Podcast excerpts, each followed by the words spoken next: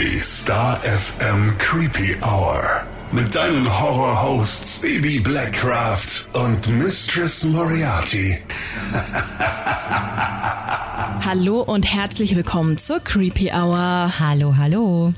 Wir werden heute über einen Mann sprechen, der nicht nur in die Fußstapfen von Gacy, Bundy und Co. gestiegen ist, sondern der genau diese Serienkiller auf eine sehr, sehr traurige Art und Weise, ja, sogar getoppt hat. Anders als die gerade genannten Serienkiller war nämlich dieser Mann, um den es heute geht, nicht überdurchschnittlich charmant, auch nicht besonders erfolgreich oder intelligent, nein, aber trotzdem war er für eine der wohl längsten Mordserien in der Kriminalgeschichte der USA verantwortlich. Die tragische 49 Todesopfer zur Folge hatte. Wahnsinn, oder? Total. Das ist wirklich eine, eine Menge. Heute sprechen wir über Gary Leon Ridgway, den Green River Killer. Bevor wir aber mit unserem heutigen Fall beginnen, haben wir noch etwas für dich. Psst, jetzt kommt Werbung. Bei Europa-Hörspielen denkst du nämlich jetzt vielleicht direkt an Klassiker wie Sherlock Holmes, Edgar Wallace oder vielleicht Larry Brand. Aber jetzt wird's nochmal besonders spannend, denn Creepy Family aufgepasst. Unter dem Motto Sommerfinsternis findest du beim Label Europa Hörspielwochen für Erwachsene. Das sind drei sehr aufwendig produzierte Hörspielreihen und die werden von berühmten Stimmen getragen und ja, machen einfach dein Gruselerlebnis perfekt. Und passend dazu verlosen wir natürlich ein Gruselpaket mit den spannenden Hörspielen von Europa. Das wären Vidan, Staffel 1 und 2. Außerdem noch die Gruselserie Frankensteins Nichte, Erbin des Wahnsinns und der Audiothriller Hideaway. Das Paket kannst du dir jetzt auf unserer Creepy Hour Instagram-Seite sichern und beim Gewinnspiel mitmachen. Ansonsten gibt's für alle anderen die schaurig schönen Hörspiele auf www.sommerfinsternis.de. Wir sagen vielen Dank für die Zusammenarbeit und wünschen dir schon mal ganz viel Spaß beim Gruseln.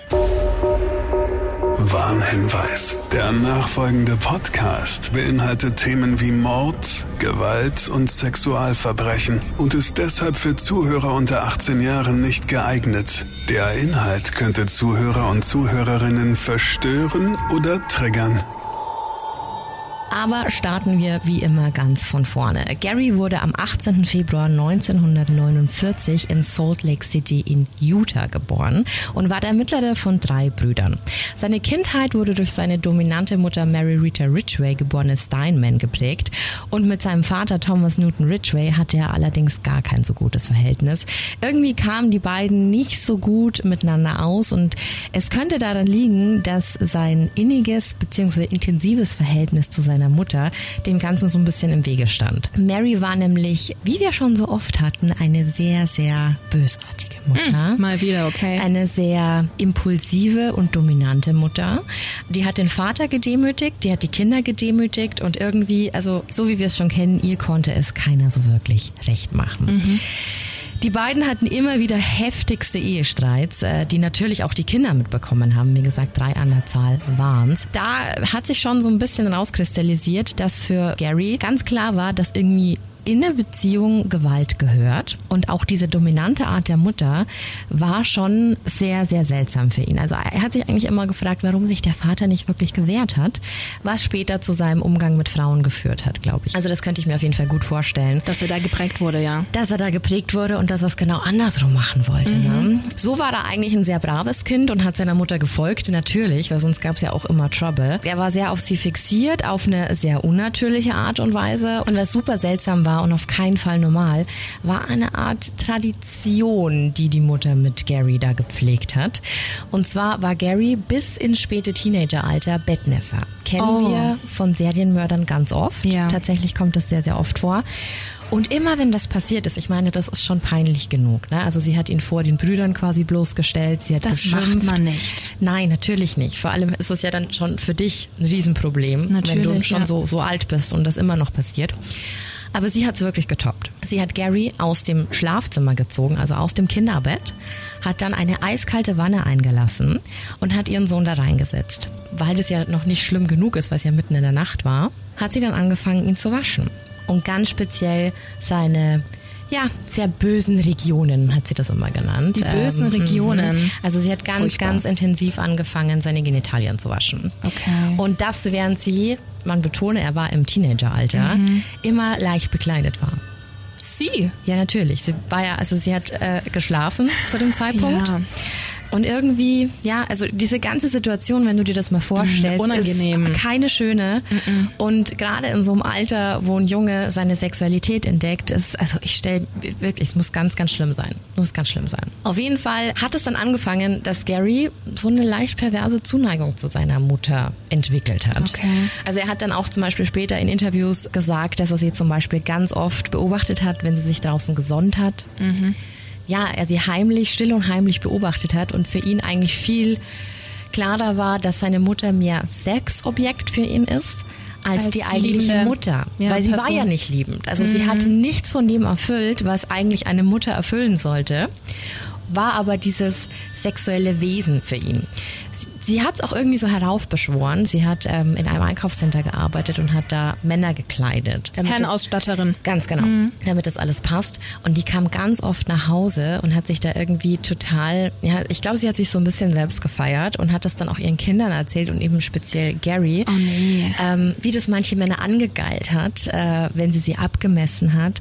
Und ganz schlimm, wie teilweise die Genitalien mancher Männer gerochen haben. Das hat sie zu Hause wirklich brühwarm erzählt und ja, sie hat quasi wirklich dafür gesorgt, dass ihr Sohn sehr, sehr gestört wurde. Ja, die war auch nicht ganz knusper, die alte, ne? Allgemein, wie gesagt, ich habe es vorher schon erwähnt, es war ein sehr gewalttätiges Umfeld und der Vater hat nichts dagegen gemacht. Also er war sehr devot, er hat sich von der Mutter demütigen lassen und es kam wohl auch zu einem äh, Zwischenfall, in dem die Mutter mal einen Teller auf dem Kopf des Vaters zerschlagen hat beim Wow. Abendessen und anstatt irgendwas zu sagen, ist der Vater einfach aufgestanden und hat sich vom Tisch entfernt. Ah, das geht halt auch nicht, ne? Also du musst dir dieses Umfeld einfach mal vorstellen, in dem da ein Junge Mhm. Ja, reingeboren worden natürlich. ist.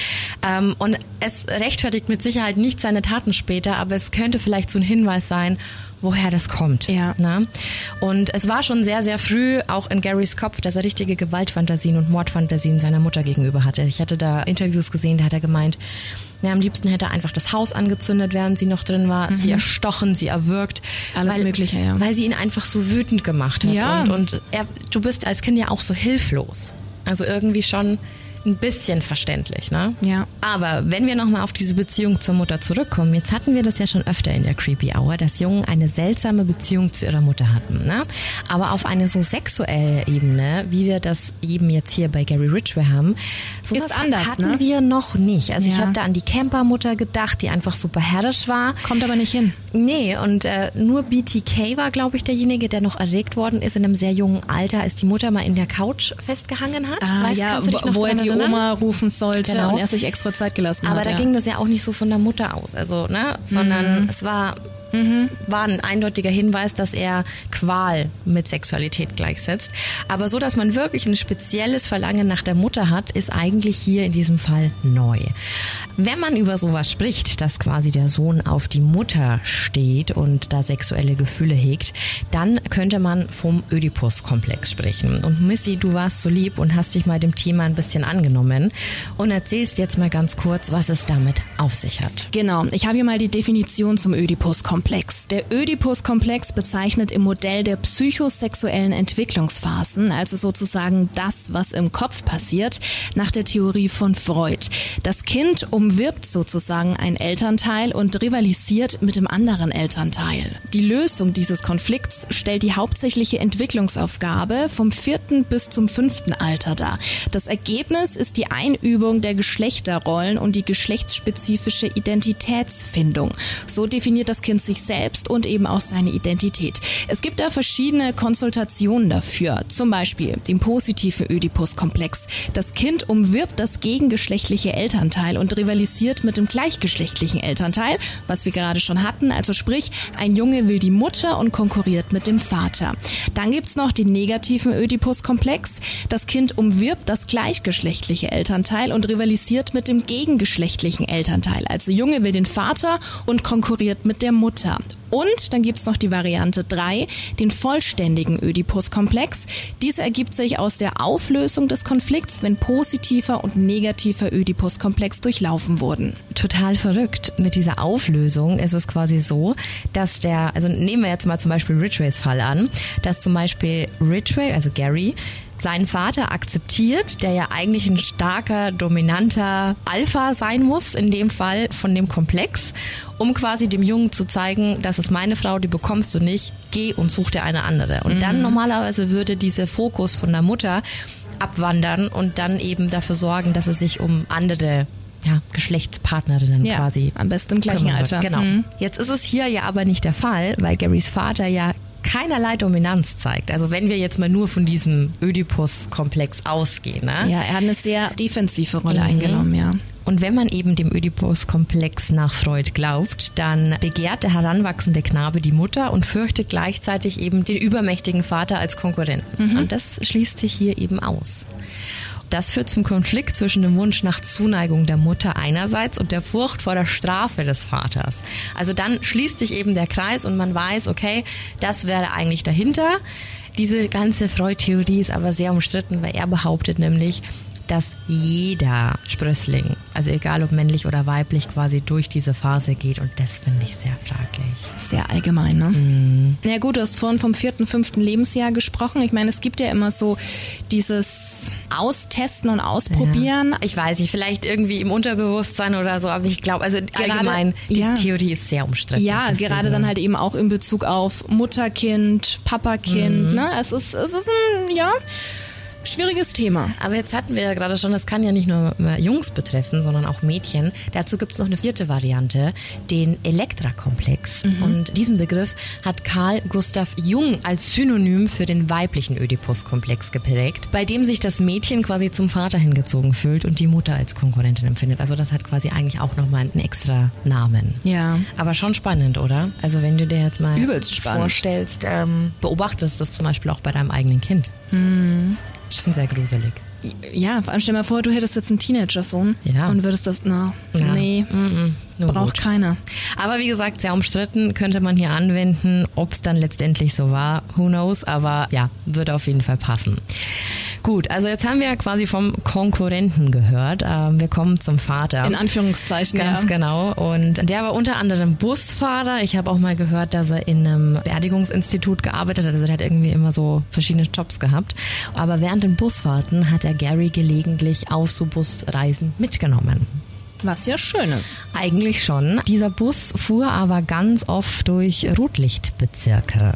Was wieder nicht ganz so gut ist. Was wiederum quasi auch den Straßenstrich beinhaltet ja. hat. Und hier ist Folgendes passiert. Der Vater hat hier immer lauthals über die Prostituierten geschimpft, die in seinen Augen der Abschaum der Gesellschaft waren. Also mhm. er hat, er wurde quasi von seinem Vater so geprägt, dass mhm. das erste, was er sich, woran er sich wirklich erinnern konnte, war der Hass gegen Prostituierte. Obwohl ne? Und jetzt kommt's wieder.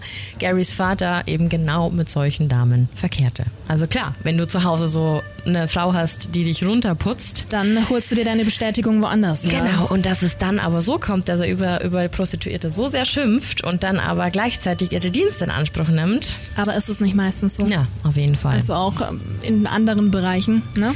Auf jeden Fall sehr fraglich. Mit elf Jahren zog die komplette Familie dann nach SeaTac und das war ein Außenbezirk von Seattle im Bundesstaat Washington, sehr, sehr nahe dem Flughafen. Und man kennt es vielleicht auch aus, aus einigen anderen Städten. Solche Gebiete sind immer keine beliebten Wohngebiete, die sind relativ weit draußen, die Mieten sind sehr niedrig und dadurch gesellen sich da zwielichtige Menschen ganz gerne ähm, zusammen. Es gab Spielbanken, es gab billige Motels, es gab Bordelle. Das heißt, es gab super viele Prostituierte, Drogenhändler und Kleinkriminelle. Also eigentlich keine schöne Umgebung für einen Elfjährigen. Ne? Gary hat dann auch ganz früh begonnen, Tiere zu quälen. Wir okay, Klassiker, ja. Ein sehr, sehr schlimmes Zeichen oder ein Anzeichen, wo eigentlich alle Alarmsignale angehen sollten. Es gibt ein Interview von ihm, da erzählt er total nüchtern, wie er mal eine Katze in einem Plastiksack erstickt hatte mhm. und wie er dabei zugesehen hat. Also wirklich ganz, ganz grausam. Aber das war noch nicht die Spitze des Eisbergs, denn mit 16 machte Gary dann wirklich eine Hardcore-Gewalterfahrung. Und jetzt könnte man denken, er hat jemanden vielleicht wirklich ganz stark verprügelt oder so. Ne? Also solche Sachen sind mir als erstes in den Kopf gekommen. Aber wirklich weit gefehlt. Er hat einen Sechsjährigen mit einem Messer niedergestochen. Wow. Und ist anschließend lachend davon gelaufen. und hat wirklich gedacht, der Junge sei tot, hat ihn zurückgelassen, was zum Glück nicht stimmte. Später hat Gary dann auch gesagt, er wollte halt einfach mal wissen, wie sich sowas anfühlt, jemanden das Leben zu nehmen. Auch diesen Satz haben wir schon relativ oft gehört. Mhm. Also war er auch noch ein Killer-Kid. Ja, sozusagen, mit ja. 16. Die Tat blieb ohne Konsequenzen für ihn, weil der Junge hat Gary vorher noch nie gesehen und konnte ihn nicht identifizieren. Kam einfach so, der Junge hat Gott sei Dank überlebt das arme Kind. Ganz, ja. ganz gruselig. Ansonsten war Gary aber ein eher durchschnittlicher Teenager mit eher schlechten Schulleistungen. Sein IQ, wir kennen das alle. In der Creepy Hour gibt's immer den IQ zu den Serienkillern. Der lag bei 81. Und wenn wir später auf seine Karriere als Serienkiller zurückblicken werden, dann wird das auf jeden Fall der Beweis sein, dass die Intelligenz nicht immer eine Rolle in diesen Fällen spielt. Also wir hatten das ja schon ganz oft, dass wir eigentlich gemeint haben, hm, die sind immer so überdurchschnittlich schlau und da gehört ganz viel Grips dazu, um die Polizei auch so lange auszudrücken. Aber der war, der war einfach ähm, straßenschlau, ne? so mhm. würde man das wahrscheinlich sagen. Dazu der war halt wahrscheinlich noch eine Portion Dusel und ja, dann der geht war, das. Ja. Der war gewieft. Okay, aber was er allerdings sehr, sehr gut konnte, auch wenn er in der Schule relativ schlecht war, er war ein wahnsinnig guter American Football Spieler. Okay. Und das ist in Amerika ja nicht, nicht wenig wert, ne? Wenn Sportler sind beliebt, ja. Vor allem Footballer. Das wiederum führte dazu, dass er natürlich beliebt war, gut eingebunden war und einfach kein Außenseiter, weil er eben ein Gewinn fürs Footballteam war. Mhm. Er galt allgemein als freundlich, aber eben als wenig intelligent. Also so wirklich dieser Stereotyp dumme Footballspieler, den man aus irgendwelchen Highschool-Serien kennt. Ja. Naja, voll. Er galt als freundlich, aber wenig intelligent. Er feierte gerne, machte sich gerne an Mädchen ran. Also im Teenageralter eigentlich auf den ersten Blick alles ganz normal. Wir sind ja auch immer noch in den 60 60ern. Ja, also ja. eigentlich alles stinknormal. In all den Jahren blieb aber tatsächlich die Faszination für seine Mutter. Also egal, ob das jetzt diese Hass Fantasie war mhm. oder diese sexuelle Fantasie. Mhm. Die begleitete ihn. Und nochmal so als Side-Fact, die Mutter hat auch nie damit aufgehört, ihn zu kontrollieren. Sogar als er damals seine allererste Ehe führte, hat sie immer noch die Finanzen für ihn gemacht. Ach Gottchen. So eine Mutter war das.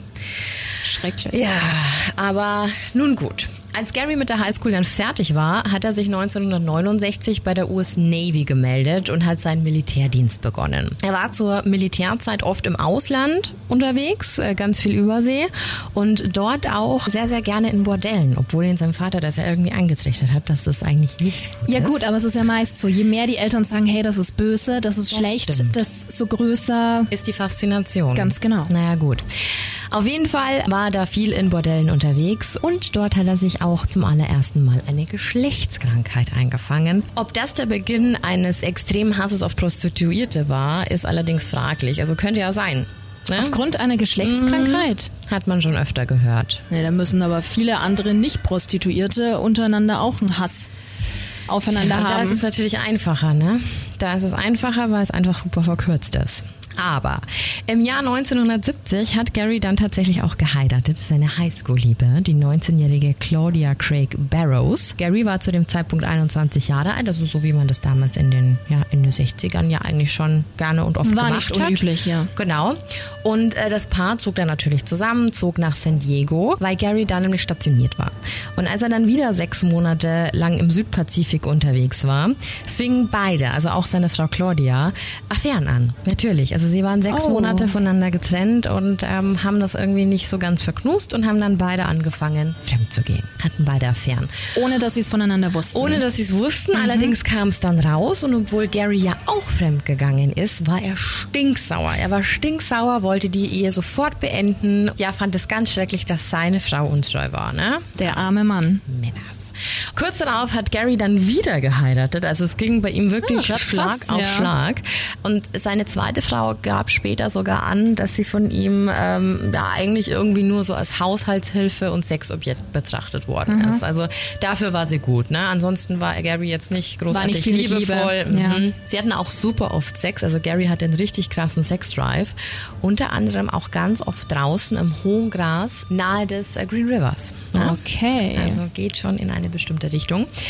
egal wie oft sie Sex hatten, es war nie genug und Gary wurde auch von Mal zu Mal gewalttätiger. Mhm. Also Sex und Gewalt gehörten für ihn, war für ihn eine Kombi. zusammen. Ja. Und 75 dann wurde Gary tatsächlich zum ersten Mal Vater, bekam einen Sohn. Und da ging es dann an, dass er sehr, sehr religiös wurde. Also es begann eine sehr religiöse Phase in Garys Leben. Und er wurde Baptist und las sehr, sehr oft in der Bibel. Die Gewalt nahm aber trotz der spirituellen Erleuchtung überhand und er wirkte seine Frau wirklich oft bis zur Bewusstlosigkeit. Und nicht nur, wenn er wütend war, sondern wirklich einfach nur beim Sex. Mhm. Also das ist schon das ist schon wirklich heftig. Vor allem, wenn sie es nicht wollte. Ja. Und irgendwann kam es eben auch genauso. Sie ertrug es nicht mehr und reichte 1981 dann die Scheidung ein. Und sein Sohn durfte Gary weiterhin sehen. Also das hat sie ihm nicht verboten. Was ja für sie spricht. Auf jeden Fall. Ähm, was wir aber später erfahren werden, vielleicht gar nicht so eine gute Idee war. Als Gary dann wieder Single war, nach zwei gescheiterten Ehen, lebte er seine sexuellen Fantasien so richtig aus. Also er war, war gang und gäbe, dass er sich irgendwelche Frauen abgeschleppt hat, dass er auch zu Prostituierten gegangen ist. Er hat da wirklich alles ausgelebt.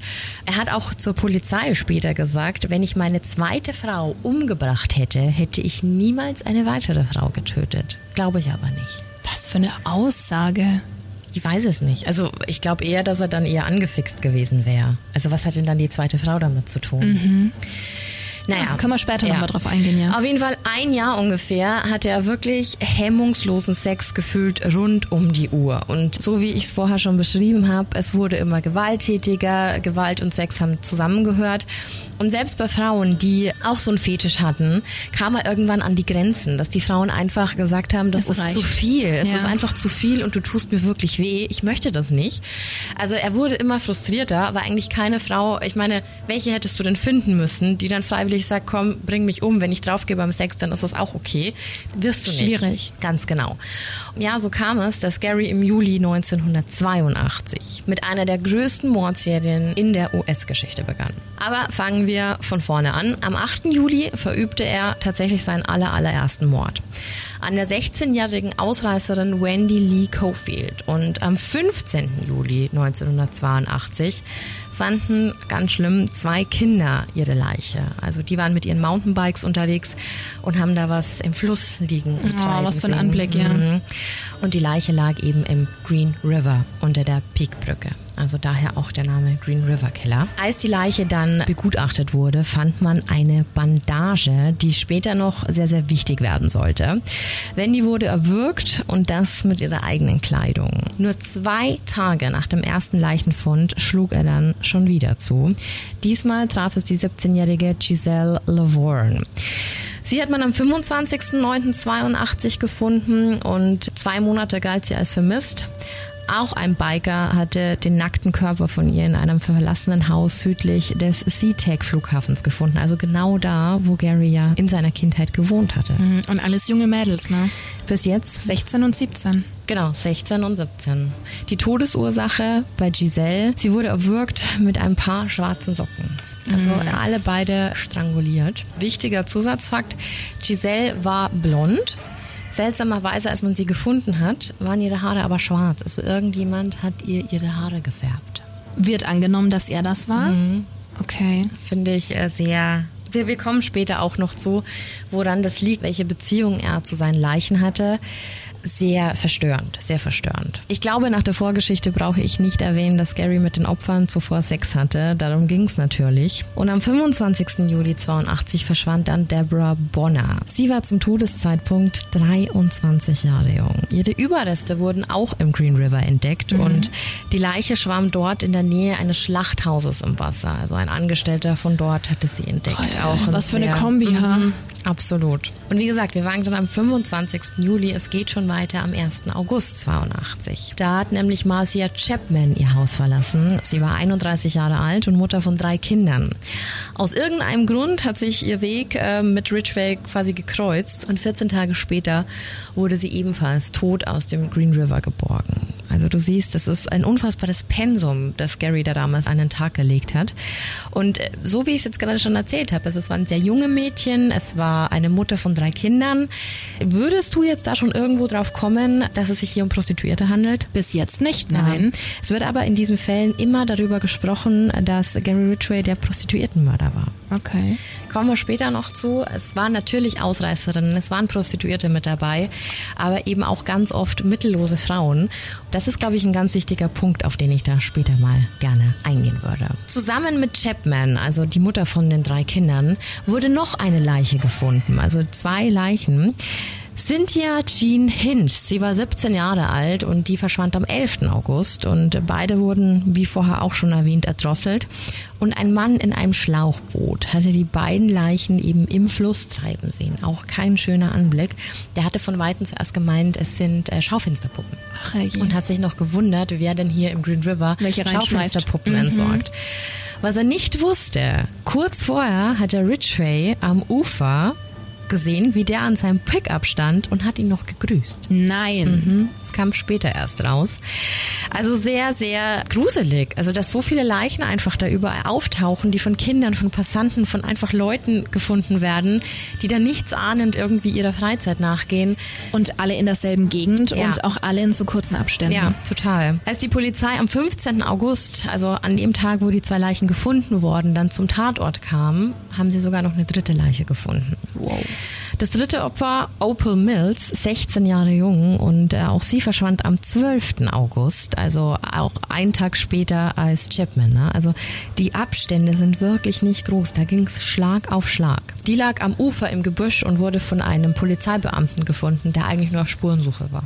Und dann tauchte da einfach noch eine Leiche auf. Wir haben also sechs Opfer in einem Zeitraum von gut einem Monat. Das ist mehr Sehr als viel. eine pro Woche. Überleg dir das mal. Das alles geschah und Gary Ridgway war so unauffällig, wie man das nur sein konnte. Also nichts hat zu ihm geführt. Er war nicht mehr ansatzweise irgendwie in der Situation, dass er sich dachte, scheiße, die kommen mir auf die Spur. Nichts, nichts. Die Polizei wusste allerdings ziemlich schnell, dass sie es mit einem Serienmörder zu tun hatten. Ich meine, also Offensichtlich. sechs Leichen in einem Monat und dann alle auf dieselbe Art umgebracht. Auch wenn es eine komische Gegend war, ist es schon sehr, sehr, sehr unüblich. Sie fanden auch Hinweise auf eine Art Handschrift des Täters, was natürlich immer noch so ein Oh. Serienkiller-Ding Ja. ist. So wurden zum Beispiel zwei Leichen mit kleinen Kieselsteinen befüllt und zwar vaginal. Der ähm, wow. Täter muss es postmortem, also wirklich nach, Nach dem, dem Tod, hm. eingeführt haben. Mehrere Kieselsteine. Und ähm, Oh, wie, Entschuldigung, wie abgefahren ist ja, das denn? total. Und das Erschreckende, jetzt halte ich fest, das war eigentlich dieselbe Gegend, in der in den 70ern Bundy schon unterwegs war. Also was da an den Menschen wieder hochgekommen sein muss. Irgendwas ähm, im Trinkwasser. also zehn Jahre später. Gruselig. Bundy war ja nicht nur an einem Ort, aber er war Ja. auch dort unterwegs und hat Leichen hinterlassen. Denkst du, dass das ein Zufall ist? Ich weiß nicht, ich kann es mir schon vorstellen, dass viele Täter einfach von anderen inspiriert werden. Also wenn du einfach schon in so eine Richtung gehst und da vielleicht einfach schon Störungen vorweist oder ein Psychiat bist, Da dein Interesse vielleicht kann ich größer mir ist. schon vorstellen, dass dann quasi Bundy, Gacy und Co. solche Art Rockstars Ja. sind für dich. Bei zwei Leichen wurden die Ganz Kieselsteine gefunden, okay. Ganz genau. Also das ganze Gebiet rund um den Green River wurde quasi abgesucht und es wurden zwei Dinge gefunden. Zum einen Körperflüssigkeiten, also Sperma-Rückstände und eine Bluse. Das war alles, was Eine man Bluse? In, eine Bluse. Das war alles, was man in der Umgebung finden konnte. Jetzt wissen wir, wann er gemordet hat, aber es gab auch einen direkten Ablauf der Taten. Also wie hat er denn überhaupt äh, so viele so viele Frauen gefunden und warum hat es kein Aufsehen erregt?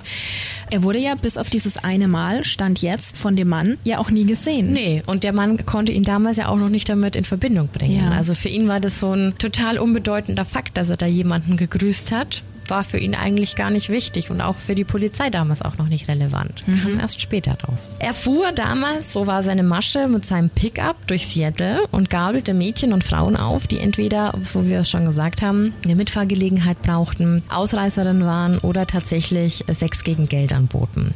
Es wird später wirklich nur von Prostituierten gesprochen und das ist ein Punkt, den will ich gar nicht so erwähnen, weil ich glaube, dass auch ganz viele einfach mit dabei waren, die mal irgendwo mitfahren wollten oder ne? also also die eine Mitfahrgelegenheit Halt in einer brauchen. schwierigen Lebenslage Genau, aktuell und, und, ja. will auch gar nicht wissen, mit was er da immer gelockt hat. Letztendlich wollte er sowieso immer Sex von den Frauen und das hat er meistens auch bekommen und wenn er es nicht bekommen hat, dann hat er sich nach dem Geholt. Tod geholt, ganz genau. Die meisten seiner Opfer gabelt er an der Washington State Route 99 auf, also auch als Pacific Highway South bekannt. Wie gesagt, es war keine sehr gute Gegend, es war eben auch dort, wo der Straßenstrich angesiedelt war. Es äh, müssen nicht immer Prostituierte gewesen sein, die ihm da zum Opfer gefallen sind. Es waren einfach Menschen, sehr, sehr gefährdete Menschen am Rande der Gesellschaft. Und er hat sie oft in irgendwelche Notsituationen gebracht oder er hat sie vielleicht in Notsituationen aufgegabelt. Schwächere Frauen war halt einfach viel einfacher für ihn, die mitzunehmen. Als eine gestandene Frau, der es gut geht. Ganz genau. Offensichtlich, ja. Also sehr, sehr schwierig. Wie gesagt, wir werden hier nicht alle Frauen als Prostituierte betiteln. Es waren Frauen, die dem Serienkiller zum Opfer gefallen sind. Er fuhr mit ihnen teilweise zu sich nach Hause oder an seine Lieblingsplätze rund um den Green River. Das musst du dir mal vorstellen, dass er die einfach mit nach Hause genommen hat. Finde ich sehr, sehr unheimlich. Da merkst du aber wieder sein IQ, ne? Stimmt, stimmt. Er hatte immer, immer, immer Sex mit den Opfern und ich denke auch wirklich nicht, dass es äh, oft einvernehmlich war und unmittelbar nach dem Sex kam dann seine Mordlust hoch. Also zuerst wurde der sexuelle Trieb befriedigt und danach ähm, Mordlust. die Mordlust. Vorgehen war eigentlich immer gleich. Von hinten hat er entweder seinen Arm oder wie vorher schon gesagt, irgendwelche Gegenstände, wie, die zum Beispiel Socken. die Socken, genau, um den Hals der Opfer gelegt, um dann zuzuziehen. Und die Frauen sind eigentlich immer davon überrascht worden, weil, also ich meine, nach dem Sex, da ist ja sowieso schon mal irgendwie, also egal ob das jetzt freiwilliger Sex oder unfreiwilliger Sex war, du bist ja erstmal irgendwie komplett raus. Also du bist ja erstmal, du würdest Pause. ja nie drauf kommen, Ja. was jetzt passiert. Genau. Also die hatte immer überrascht, hat die immer von hinten quasi mit angepackt und hatte dann schon irgendwas um den Hals gelegt. Also die Frauen waren eigentlich gnadenlos ausgeliefert. Schrecklich. Ohne, was, was willst du dann machen, wenn dich jemand von hinten stranguliert? Gibt fast nichts, was du dagegen machen kannst. Vor allem in so einer Situation, dann bist du ja meistens dann nackt, dann hast du nicht mal irgendwas, ne? Was du mal schnell greifen kannst, um dich da eventuell zu wehren. Ja. Ganz, ganz gruselige Vorstellung. Am 15.8. wurden also die drei Leichen entdeckt und man würde jetzt wirklich meinen, der Killer sollte doch jetzt eigentlich mal einen Gang runterschalten, oder? Also gerade wenn das so publik wird, dann möchte man meinen, okay, dann, dann wird er jetzt erstmal untertauchen. Nicht aber so Gary Ridgway. Am 29.8., also 14 Tage später, traf er Terry Milligan. Die war 16 Jahre alt. Ihre Leiche hat man erst acht Monate später gefunden. Oh wow, das ist, das ist lange. Ja. Am 15.09., also wir sind jetzt mittlerweile wieder bei einem Zwei-Wochen-Takt, Mary Meehan, 18 Jahre alt und ganz, ganz tragisch im achten Monat schwanger. Sie wollte eigentlich einfach nur spazieren gehen, deswegen auch hier. Warum sollte sie sich prostituieren? Sie wollte nur spazieren gehen und kam aber nie wieder nach Hause. Und auch ihre Überreste fand man dann in der SeaTech Area und gefunden wurde sie am 13. November. Also auch zwei Monate später. Deborah Lorraine East war dann 15, als sie von zu Hause ausriss und ihre Leiche wurde erst im Mai 1983 gefunden. Sie konnte man tatsächlich nur anhand ihrer Dentaldaten identifizieren. Und wann genau Ridgway und sie zusammenkamen, wurde nie wirklich festgestellt. Also er hat immer irgendwo Mädels aufgegabelt, hat sie zum Sex gezwungen oder eben bezahlt. Gab auch noch mal ein Interview, dass er gemeint hat, er hat es voll genossen, wenn er sie bezahlt hat, dass er danach sein Geld wieder mitnehmen konnte. Das Was stand, für ein Idiot. Das stand für ihn irgendwie im Vordergrund. Also sie konnte man nur anhand ihrer Zähne identifizieren. Ja. Okay. Ja. Also in dieser Zeit war dann quasi wirklich allen klar, also das ähm, hat dann gab dann keine Zweifel mehr, dass eben ein Serienmörder sein Unwesen trieb.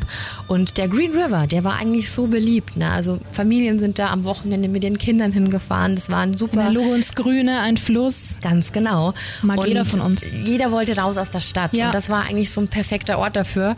Und seitdem wurde der Green River natürlich total gemieden. Keiner wollte da mehr hin. Die Menschen hatten Verständlich, ja. große Angst, logisch. Die Polizei war in totaler Alarmbereitschaft. Wir kennen das bereits von Son of Sam in New York oder Richtig. eben Bundy, der im selben Gebiet unterwegs war, dass man auf der Hut war. Ne? Also die Leute waren sehr besorgt.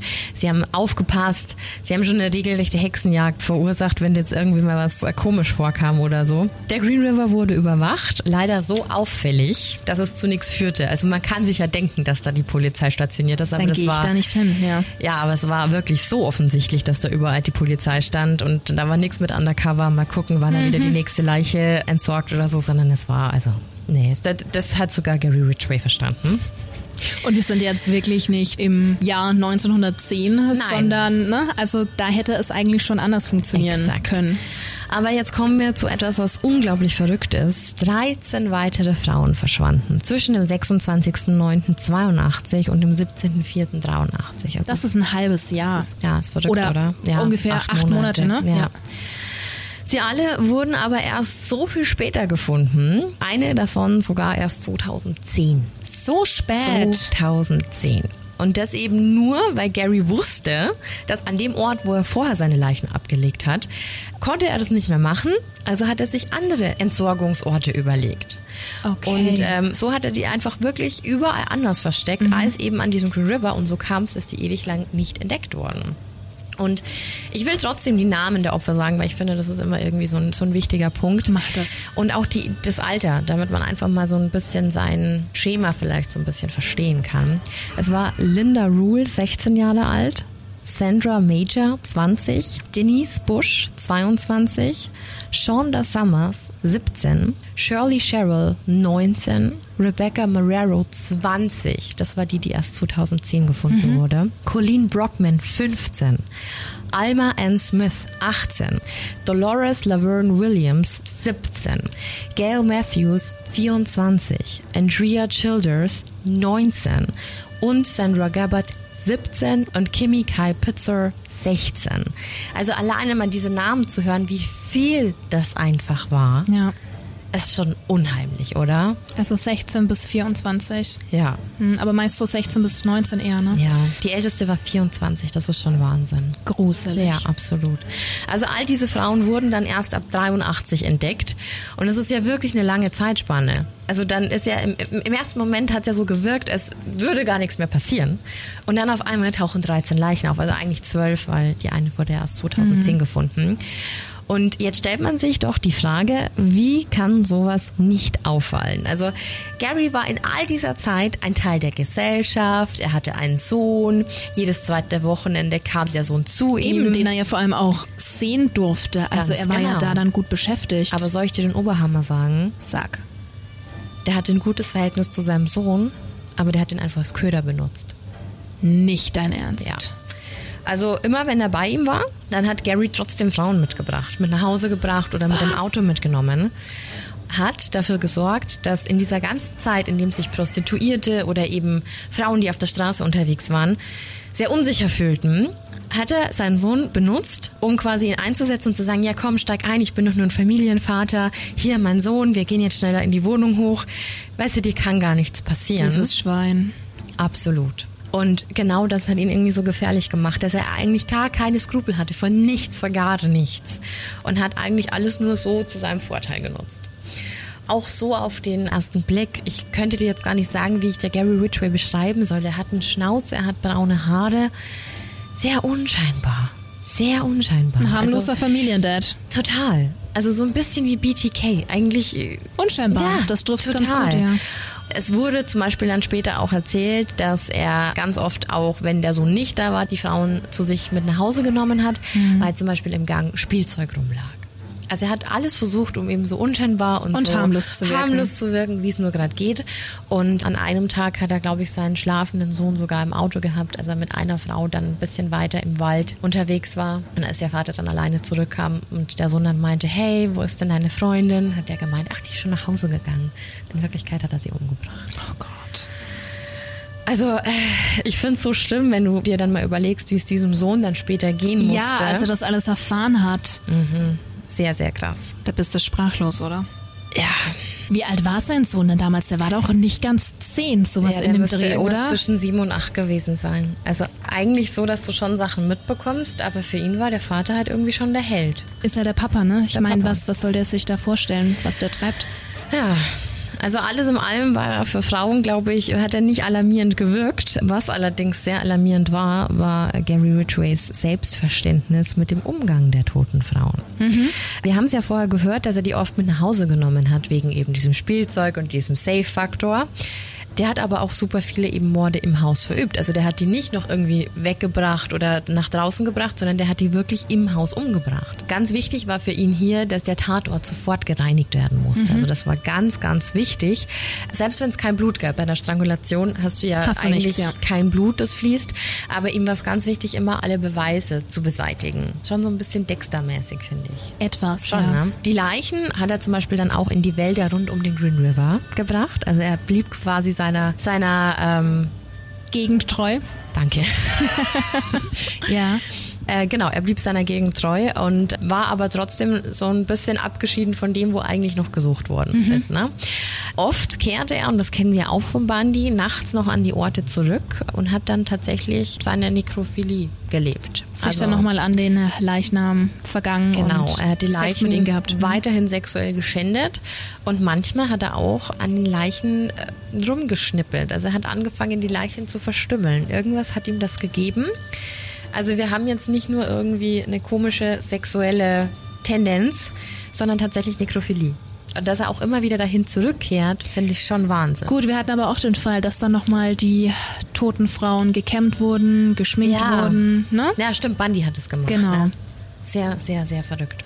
Wenn die Frauen Schmuck bei sich hatten, finde ich auch total abgefahren, hat Ridgway die abgenommen und ist in die Arbeit gegangen. By the way, er hat als LKW-Lackierer gearbeitet und zwar sein Leben lang. Er hat auch nie die Firma gewechselt, der hat den ganzen lieben Tag das LKWs wollte ich noch fragen, ja, was er gemacht hat. Ähm, und ist an die Arbeitsplätze von den Kolleginnen im Büro zum Beispiel gegangen. Nein, hat, der hat es ihnen nicht geschenkt. Nein. Als kleine Geschenke. Nein, och. Mhm. Oh Gott. Und dann, also er hat die abgelegt, ähm, zum Beispiel einen Ring ja, auf irgendeinen Arbeitsplatz, wenn die Dame vielleicht gerade auf Toilette war oder so. Und dann hat er die still und heimlich beobachtet, wie die die Sachen gefunden haben und sich gefreut haben. Und das hat ihn total angegeilt. Mhm. Musst du dir mal vorstellen. Nein, möchte ich nicht. Es ist eine nette Geste von irgendjemandem, vermeintlich, und dann stellt sich raus, dass es ein Mordopfer war. Ah, ganz, ganz schlimm. Furchtbar. Gary hörte nie auf zu morden, also egal wie hoch der Druck der Öffentlichkeit oder auch das öffentliche Interesse wurde.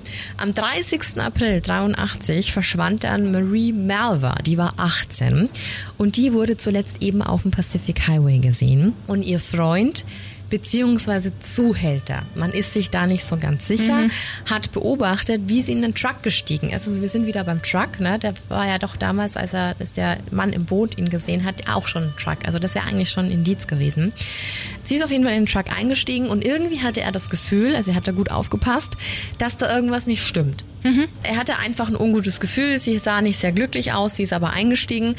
Also hat er die Verfolgung aufgenommen, was ja sehr, sehr gut ist. Leider äh, allerdings erfolglos, weil er hat das Fahrzeug aus den Augen verloren. Ach, Mist. Sehr, sehr schade. Und sich kein Kennzeichen gemerkt und ja, gar nichts. Aber als der Mary nicht zurückkam, hat er angefangen, so ein bisschen die Umgebung zu durchkämmen. Mhm. Und sah tatsächlich das Auto, das er vorher verfolgt hatte, vor einem Haus stehen. Die Informationen gab er dann tatsächlich auch an die Polizei. Also eigentlich sehr, sehr gut gehandelt. Und siehe da, das Haus hat Gary Ridgway gehört. Und äh, hier habe ich so ein bisschen Gacy-Vibes bekommen. Ja, ne? schon, oder? Total. Also hatte ich auch als erstes jetzt der im Kopf. Der wurde ja, auch verfolgt und so. Ja. Aber Gary Ridgway hat natürlich alles bestritten. Das Mädchen war ja auch nur verschwunden. Es gab ja keine Leiche. Und jetzt war das eine 18-jährige, angeblich Prostituierte slash Freundin in einem sehr, sehr schlechten Bezirk. Ja, die wird halt weggelaufen sein, ne? Da hat äh, niemand wirklich nachgeforscht. Also Gary wurde zwar vernommen, aber es kam nichts dabei raus. Hm, keine Hausdurchsuchung, nee. gar nichts, weil es ja keine weiteren Anlässe Und gab. Und da ja. war er relativ schnell aus dem Schneider. Oh, Mist. Ja, was mich sehr verwundert hat, ist, dass Gary da nicht tatsächlich ein bisschen Muffensausen bekommen hat, weil was wir nämlich noch nicht gehört haben, Gary ist vor diesem ganzen Mord und vor dieser, hey, sie wurden als letztes mit einer vermissten Person gesehen, schon mal aktenkundig geworden. Und zwar war er damals auch auf dem Straßenstrich unterwegs und man bedenke, in Amerika ist das ja auch nicht so legal. Ja. Ähm, und da hat er sich an eine Prostituierte dann gemacht, beziehungsweise wurde von einer angesprochen, mit der er mitgegangen wäre, die allerdings eine getarnte Polizistin war. Okay. Also so wie man das tatsächlich aus den Filmen mhm. kennt, ne? Überführt. Genau, der Straßenstrich war illegal, also wurde er aktenkundig. Er wurde als Freier quasi in Akten aufgenommen, ist aber so nicht wirklich was was passiert. Aber kommen wir nochmal zurück zu Marie. Die war ja, wie gesagt, nur verschwunden. Weißt du, wann die gefunden worden ist? Wann? 2003, also 20 Jahre später. Eieiei. Und hätte man die einfach nur früher gefunden, dann wäre vielleicht diese Brücke zu, zu Ridgway viel leichter aufgeploppt, weißt du? Dass man einfach gesagt hätte, hey, das war doch schon unser Hauptverdächtiger, jetzt ist es kein Runaway-Case, jetzt ist ein Verdächtiger in einem Mordfall. 20 Jahre später. Ja, ja irre, oder? Nun gut, aber Gary hatte zu diesem Zeitpunkt wirklich, obwohl ja schon die Polizei auf der Matte stand, obwohl er mit einer vermissten Person gesehen wurde, ein unfassbares Pensum immer noch drauf. Also wir sprechen hier immer noch von vier bis fünf Morden monatlich. Und Extremst viel. Ich habe doch eben erzählt, dass er seinen Sohn oft mit auf Touren nahm und sogar Frauen getötet hat, während sein kleiner Sohn im Auto schlief. Das ist also wirklich, es ist komplett schrecklich, ja. was der Mann getrieben hat. Aber das ist so makaber. Ja, und äh, wie gesagt, auch in Interviews später hat er immer wieder gesagt, dass für ihn sein Vater ein toller Kerl war. Und Gary hat dann später auch erklärt, da ähm, fällt ja wirklich nichts mehr zu ein. Hätte sein Sohn irgendwas gesehen oder in irgendeiner Art und Weise meine Andeutung gemacht. Er hat nicht gesagt, dass er ihn umge er hätte umgebracht ihn hätte. Nein. Er hätte ihn getötet. Seinen eigenen Sohn. Wenn du dir überlegst, andere wollen jahrelang Kinder ja. und können keine bekommen und solche Schweine. Ja, aber überleg doch mal, wenn du monatlich vier bis fünf Frauen umbringst, dann ist Töten für dich ja was total Normales. Dass es dann aber jemanden aus deinem näheren Umf Umfeld dein trifft, Baby, dein, dein Kind, Sohn, das ist nochmal was anderes, ja. Das ist unfassbar, oder? Das ist nochmal eine andere Stufe Richtig an. Schlimm an Grausamkeit. Ja. Und bevor wir jetzt weitermachen, wir haben ja schon gehört, es wird eine Mordzähle von insgesamt 49 Opfern sein. Viel ähm, zu viel. Viel zu viel für eine Folge. Wollen wir dich jetzt noch ein bisschen auf die Folter spannen und tatsächlich noch eine Woche warten lassen? Wir wollen es einfach auf zwei Folgen aufteilen. Sonst wird es zu viel. Es ist zu viel und wir wollen ja auch, dass man immer noch folgen kann und dass man alles wirklich auf dem Schirm hat und dass es spannend bleibt. Genau, und dann würde ich sagen, dann machen wir einfach nächste Woche weiter. Lass das erstmal sacken und wir hören uns dann wieder das nächste Mal. Für heute danke fürs Zuhören und bis dahin. Bis dahin. Bye, bye. Ciao.